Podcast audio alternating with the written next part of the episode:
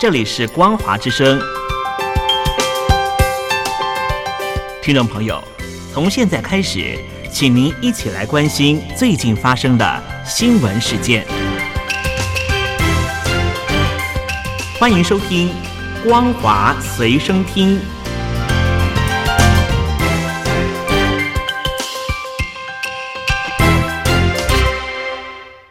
欢迎收听今天的《光华随身听》，我是兰玲。首先带您关心俄乌战争的最新发展。俄罗斯和乌克兰和平谈判出现明确进展，俄方承诺在乌克兰首都基辅和北部大城切尔尼戈夫周围减少军事活动，并表示下一步将由俄乌两国总统举行会谈。俄乌两国代表稍早在土耳其伊斯坦堡进行谈判，会后，俄罗斯国防部副部长佛明表示。为了提升互信，并创造必要条件，来促成进一步谈判与达成同意及签署协议，俄罗斯决定大幅减少在基辅和切尔尼戈夫的军事活动。不过，佛明没有提到乌克兰东部和南部的情况。俄罗斯军队一直在猛烈进攻这两处，但始终没有重大突破。俄罗斯首席谈判代表梅丁斯基表示，莫斯科为了让冲突降温，正采取两阶段步骤。这次的谈判结果就是第一步。第二步是，当俄乌两国外长草签和平协定时，俄罗斯总统普京和乌克兰总统泽伦斯基可同时会面。乌克兰谈判代表曾说，乌克兰愿意保持中立。以换取安全保证，这表示基辅不会加入军事联盟或让军事基地进驻。对此，梅丁斯基表示，俄国会把这些提议纳入考量，向总统普京汇报后给出回复。俄罗斯承诺在乌克兰首都基辅和北部大城切尔尼戈夫周围减少军事活动。美国五角大厦对此表示。俄罗斯开始从基辅周围阵地调离少数部队，但这比较像是重新部署，而不是从战争中撤退或撤离。美国总统拜登也说，他会拭目以待，观察俄罗斯是否落实承诺。五角大厦发言人科比表示，过去一天是否有些俄罗斯部队已经撤离基辅了呢？我们认为有，但人数很少。这比较像是改变阵地，而不是真的撤离。这不代表对基辅的威胁已经结束。我们应该有心理准备，之后可能会看到俄军对乌克兰其他地区发动大规模攻势。白宫发言人贝丁菲尔德也表示，俄军是在乌克兰重新部署，而不是撤离。刚与新加坡总理李显龙会谈完的拜登。在会后联合记者会上也表示，对于俄罗斯是否遵守约定，我们拭目以待。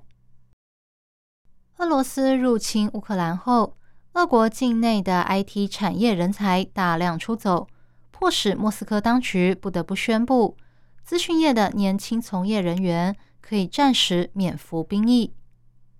俄罗斯法律规定，所有十八到二十七岁的男性都必须服兵役。但仍有不少人试图透过医疗或教育豁免来逃避兵役。自从莫斯科在二月二十四号入侵乌克兰后，俄国境内的年轻人口大量流失。俄罗斯电工企业协会负责人普鲁格塔连科上个礼拜告诉国会下议院，目前已经有七万名年轻人离开俄国。莫斯科当局近日在官方网站宣布。凡是二十七岁以下在资讯科技公司上班的男性，可以暂时免服兵役，但他们必须拥有大学学位，并拥有至少一年的 IT 企业工作经验。此外，大学毕业生若拥有数学、应用电脑科学和无线电工程等科系的学位，也可以申请暂缓服兵役。俄罗斯总理米舒斯金表示。即使受到国际制裁，也不能让俄罗斯的 IT 产业发展脚步放缓，这一点非常重要。上个月，俄罗斯承认乌克兰东部的卢甘斯克人民共和国和顿内茨克人民共和国是独立实体，下令在这两个地区实施维和行动，随后挥军入侵乌克兰。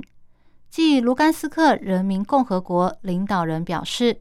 将针对是否加入俄罗斯举行公投后，如今顿内茨克人民共和国的领导人也说，考虑让整个顿内茨克地区加入俄罗斯。由俄罗斯支持的顿内茨克人民共和国目前占了乌克兰东部顿内茨克州的一半。领导人普希林透过媒体表示，一旦分离运动人士。控制整个顿内茨克地区，将考虑让整个地区加入俄罗斯。他说，加入俄罗斯联邦的这个愿望可以追溯到二零一四年，但目前主要任务是达到这个共和国宪法明定的疆界，然后他们会对是否加入俄罗斯这项议题做出决定。乌克兰军事情报部门负责人表示。由于俄罗斯入侵后未能接管整个国家，因此试图把乌克兰一分为二，建立一个由莫斯科控制的地区。乌克兰国防部情报总局局长布达诺夫说：“这就像是想在乌克兰建立北韩和南韩一样。”中国国务院总理李克强针对人口拐卖问题表示：“拐卖人口伤天害理。”对涉案犯罪分子要绳之以法，坚决缉拿归案，并全面深入清查，及时做好被拐者解救、关怀安置、回归家庭社会的工作。徐州八孩妈的事件让人口拐卖问题受到中国社会热议，官方的处理方式更引发外界批评。中国国务院昨天在北京举行反拐部际联席会议。李克强在会议中表示，打击拐卖人口事关家庭幸福以及社会安宁，各地区及相关部门要深入推动打击拐卖妇女儿童犯罪专项行动，全面深入排查拐卖情况，及时做好解救被拐人员以及关怀、安置、康复、隐私保护、回归家庭和社会等工作。他指出。拐卖人口伤天害理，对涉案的犯罪分子要绳之以法，坚决缉拿归案。各级政府要加强组织领导，各部门要强化协作配合，要有担当、负责任。